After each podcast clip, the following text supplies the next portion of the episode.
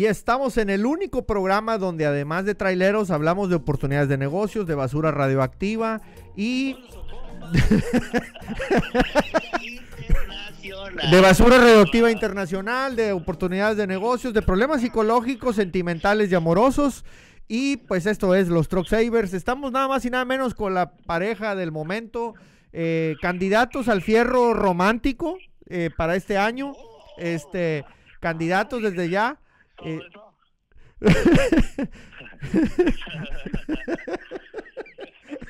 Me estoy atacando la risa yo solo aquí.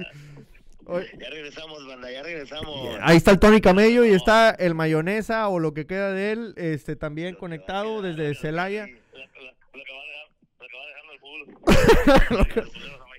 Oigan, pues primero que nada les voy a lanzar una, una oportunidad de negocios a, la gente que está en Celaya, los terratenientes, ejidatarios de por allá, que tengan su terrenón en Celaya, Guanajuato, allá donde pues hay armadoras automotrices, no hay pensiones para camiones. Así es que si alguien se quiere poner las pilas y poner una pensión para mis amigos traileros, los héroes del camino de por allá, ese jale no se va a acabar porque están saque y saque carros para todo el planeta. Así es que ahí les encargo. Y si ponen contenedores de basura, chance, chance, y gente como el Tony no se traiga su basura, basura radioactiva hasta Estados Unidos exportando basura para Estados Unidos.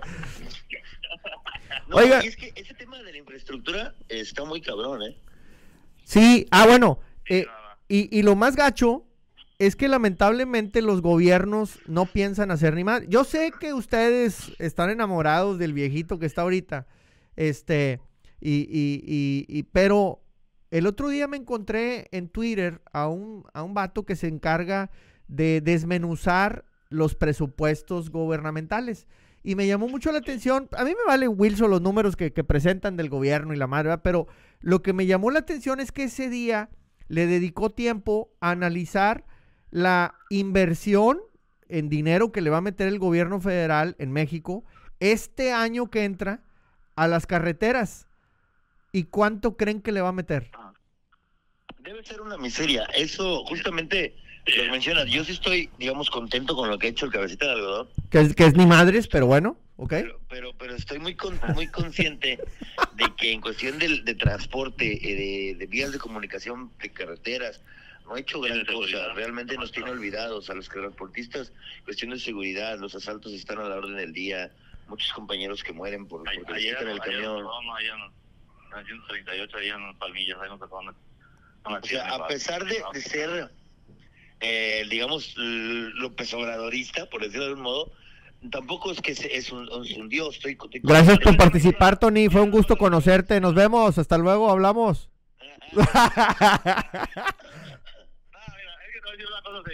Sinceramente, hay, hay que ser realistas. Mucha gente le echa a, a López Obrador, pero hay que ser realistas. Él es el presidente de, la nación, ¿verdad? Pero hay presidentes en cada en cada ciudad, hay gobernadores en cada, en cada estado y no hacen nada.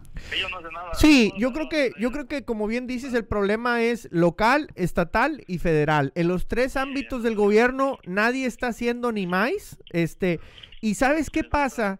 Eh, ¿Sabes qué pasa? Que, ah, bueno, y, y para terminar el tema del presupuesto, resulta que lo poco, lo poco que se iban a sacar para infraestructura carretera, casualmente se la van a meter nomás a dos estados. Los otros veintitantos estados, ¿cuántos estados hay en México? Ya ni sé, aquí en la producción. 32. Eh, de los 32 nomás le van a meter a dos. Los otros 30 se van a ir a tiznar a su Mauser. Este, y casualmente son estados donde el año que entra va a haber elecciones y donde quieren que gane, pues ya saben quién. Entonces, lamentablemente, sí, sí, eh, pero, sí, entonces entonces yo lo que yo digo es, no digan que son diferentes, todos son iguales, venimos de donde mismo todos, eh, eh, pero lo que me preocupa es que no hay inteligencia. ¿Por qué? ¿A poco? A ver, se están jactando de que no, todas las inversiones que están viniendo por el nearshoring a México y la madre, bueno, ok, están viniendo porque casualmente estás pegado a Estados Unidos, si no, no vendrían. Porque ¿qué está haciendo el gobierno para ayudar? No está haciendo nada. Y luego deja tú, dices que sí, dices que sí. Claro, pero la pregunta aquí, No, la, la pregunta es, ¿está viniendo por el gobierno, por, por, por la, por, o, o porque se pelearon con China los güeros? O sea, comercialmente hablando. Entonces, pero dejémonos del tema, eh, digamos, político, porque no ponemos de acuerdo. Pero lo que yo quiero decir es, oye, te está cayendo todo este nearshoring por ese excelente trabajo que estás haciendo de gestión.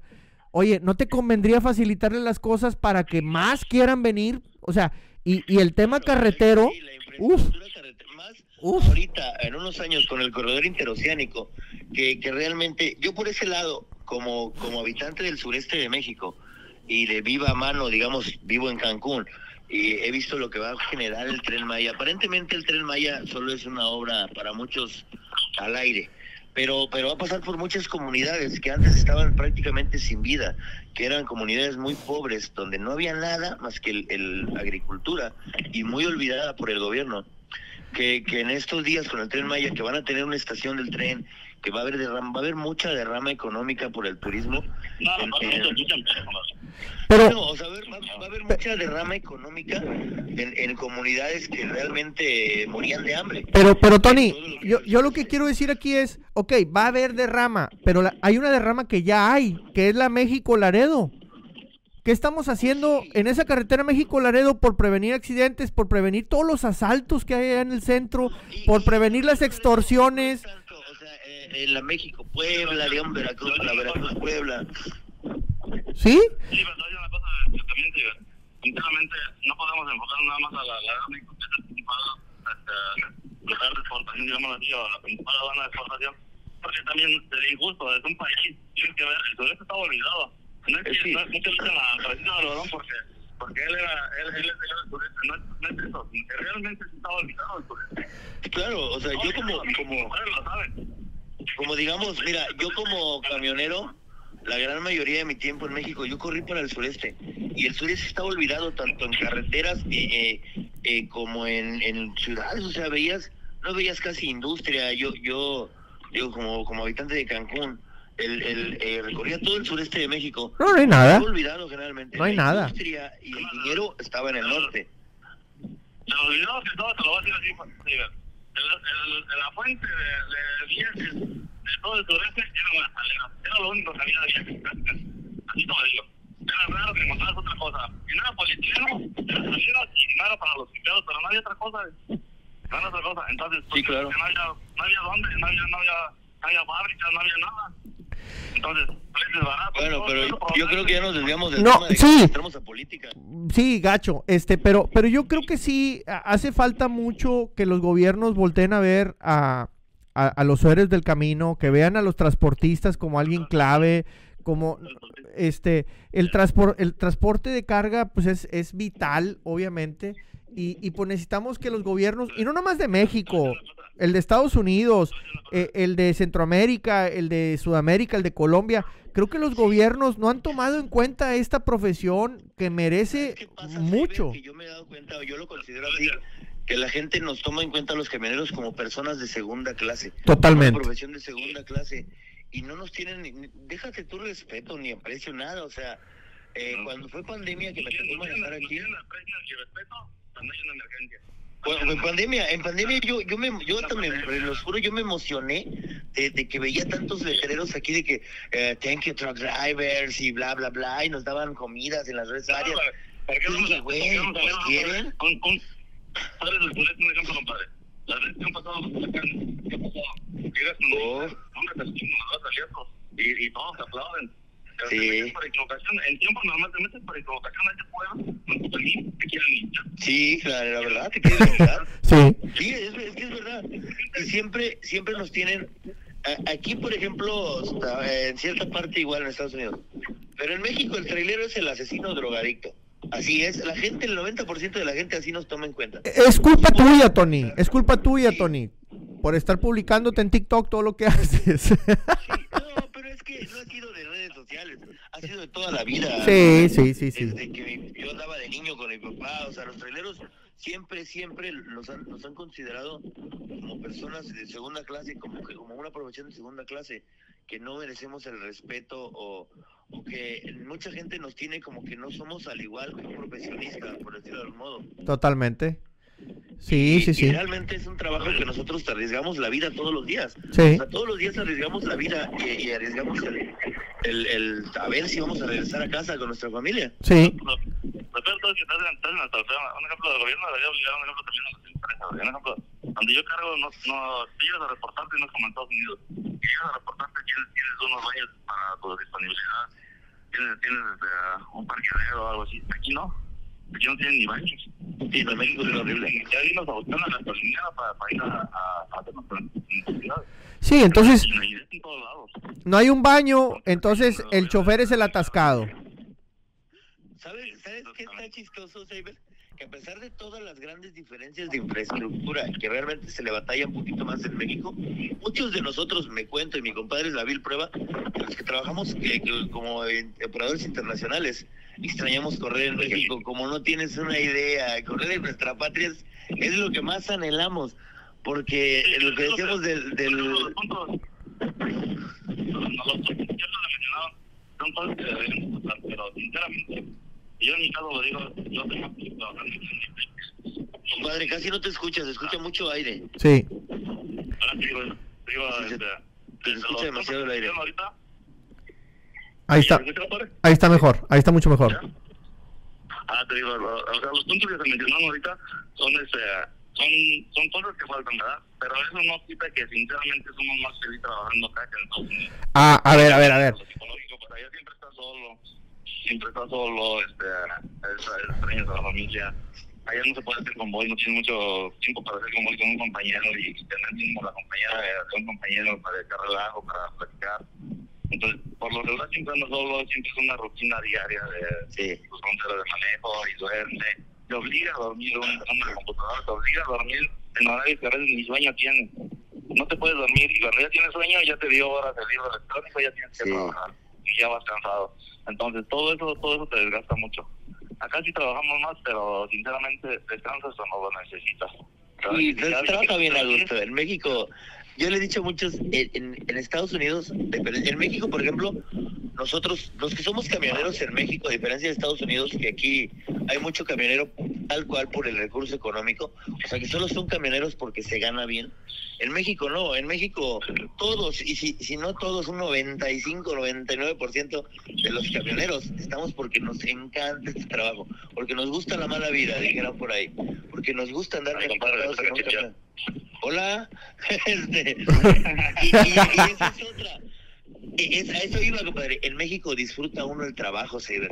O sea, son unas madrizas inmensas. Uno se destruye el cuerpo por dentro. No dormir, no comer. O sea, es una madriza horrible para el organismo, pero andas feliz, Sí, a gusto. Hay un compañerismo muy, muy bonito.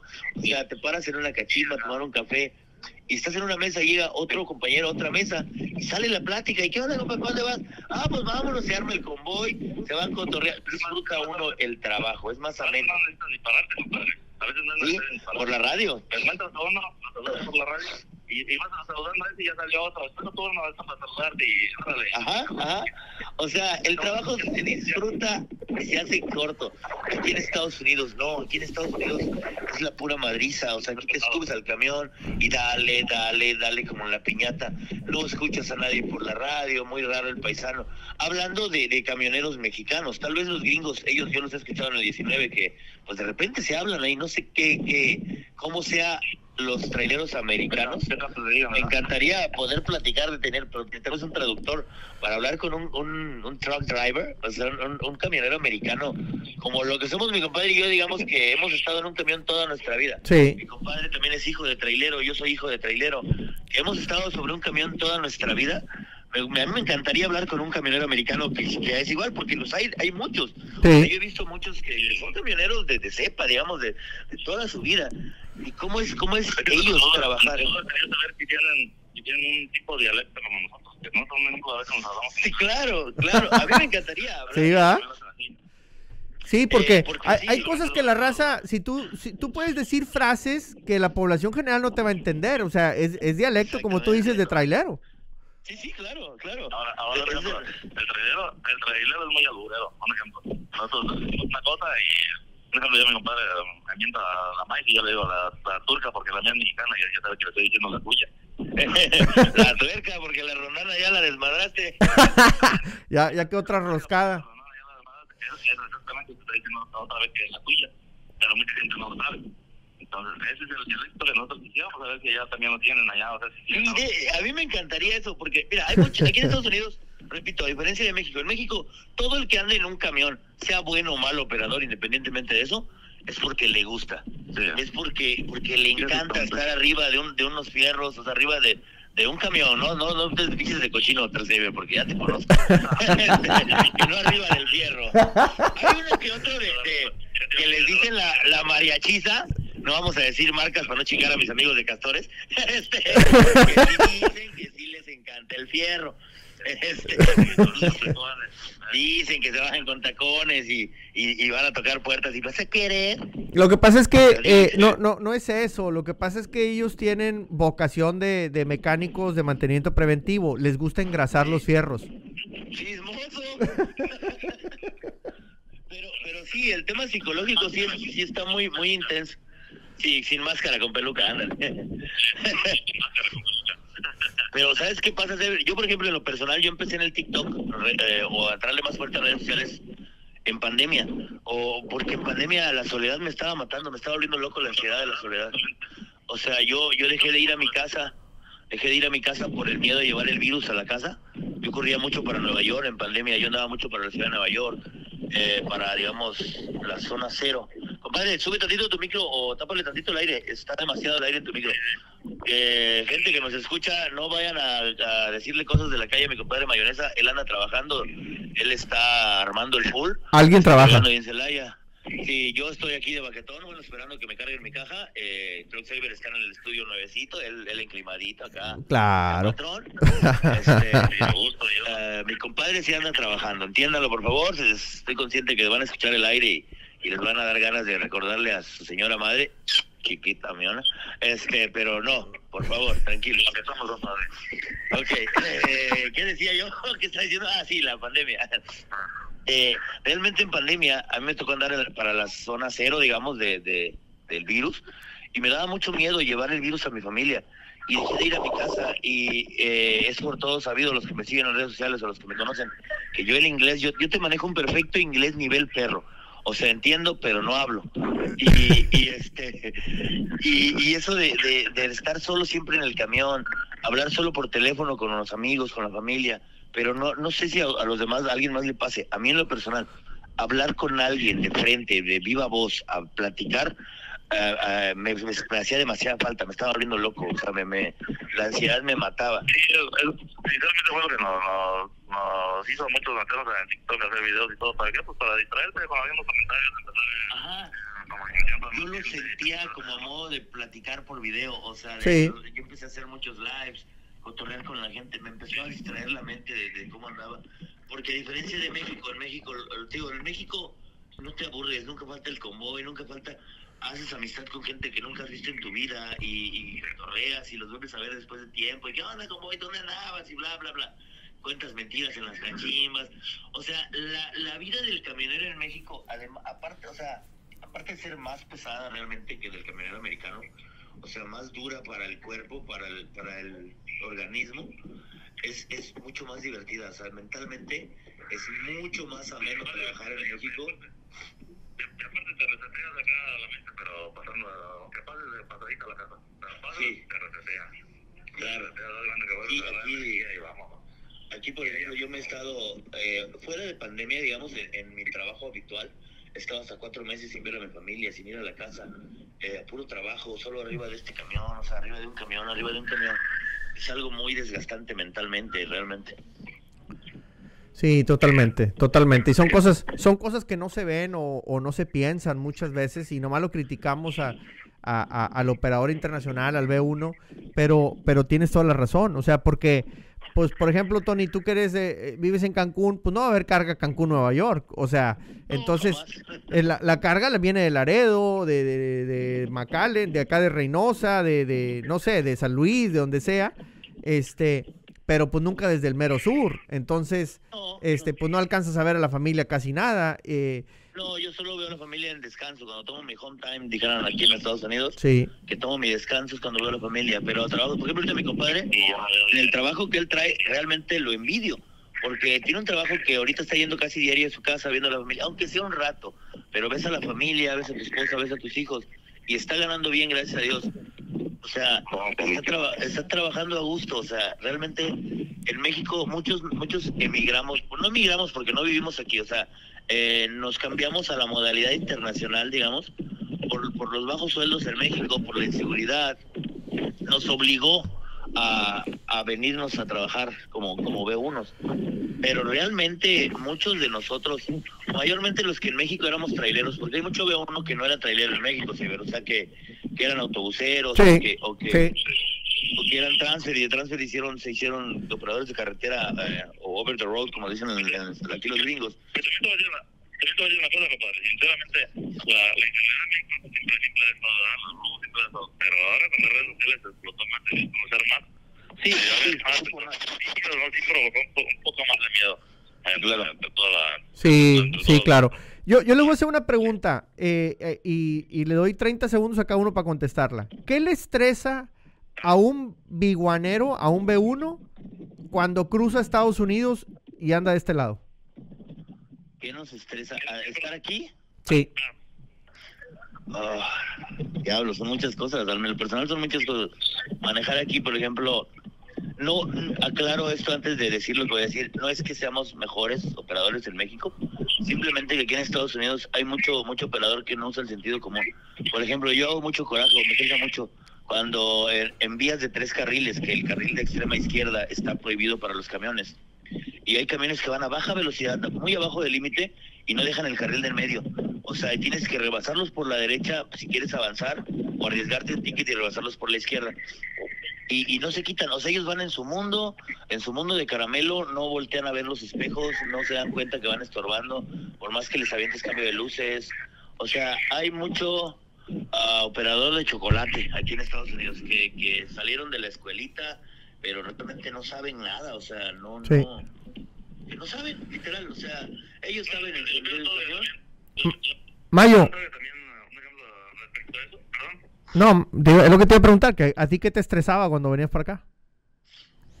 Ah, fíjate que lo que más eh, estresa desde su punto de vista era ver que había operadores que, que, de experiencia de aquí de México para allá y hacían eso precisamente que se había. Oh, sí, sí, sí. Oye, en el carril del medio, o tres, tres, hay tres carriles van en el medio a baja velocidad.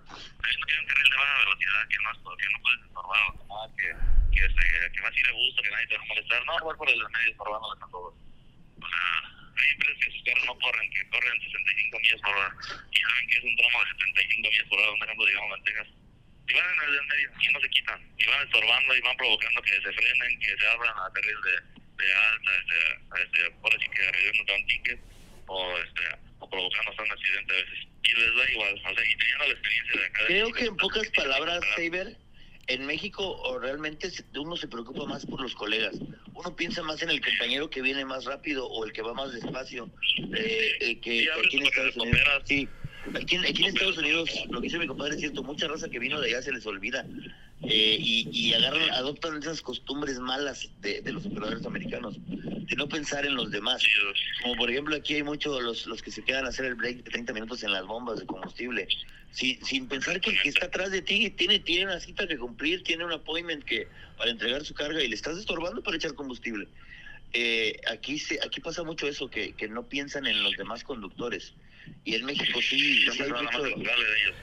Ajá, en México hay mucho eso, fíjate, que, que sí piensa uno más en el compañero, piensa uno más en el colega. Pues con eso nos vamos a quedar, con eso nos vamos a quedar porque se nos acaba el tiempo y yo les agradezco muchísimo a los dos que, que hayan estado aquí, un honor y, y gracias nuevamente y gracias a todos los que nos han escuchado. Ya lo saben, eh, esto es los Truck Savers, estamos siempre el domingo a medianoche, es decir, lunes 0 horas a través del Heraldo, una de la mañana tiempo de Estados Unidos, del centro, y estamos en todo el planeta y también en todas las redes sociales como los Truck Savers y ya saben, este programa también lo vamos a subir a Spotify, YouTube y por todos lados. Así es que, pues gracias Tony, gracias Mayo y pues yo nomás les quiero recordar antes de irnos. Les quiero recordar nada más que los fierros, Nunca mienten. es- estos sí estudiaron. Y no se les olvide llevar su camión al bailador. La bailada siempre es gratis. La bailada es gratis y ahí le sacan todas las fallas, ¿eh? Hasta la próxima.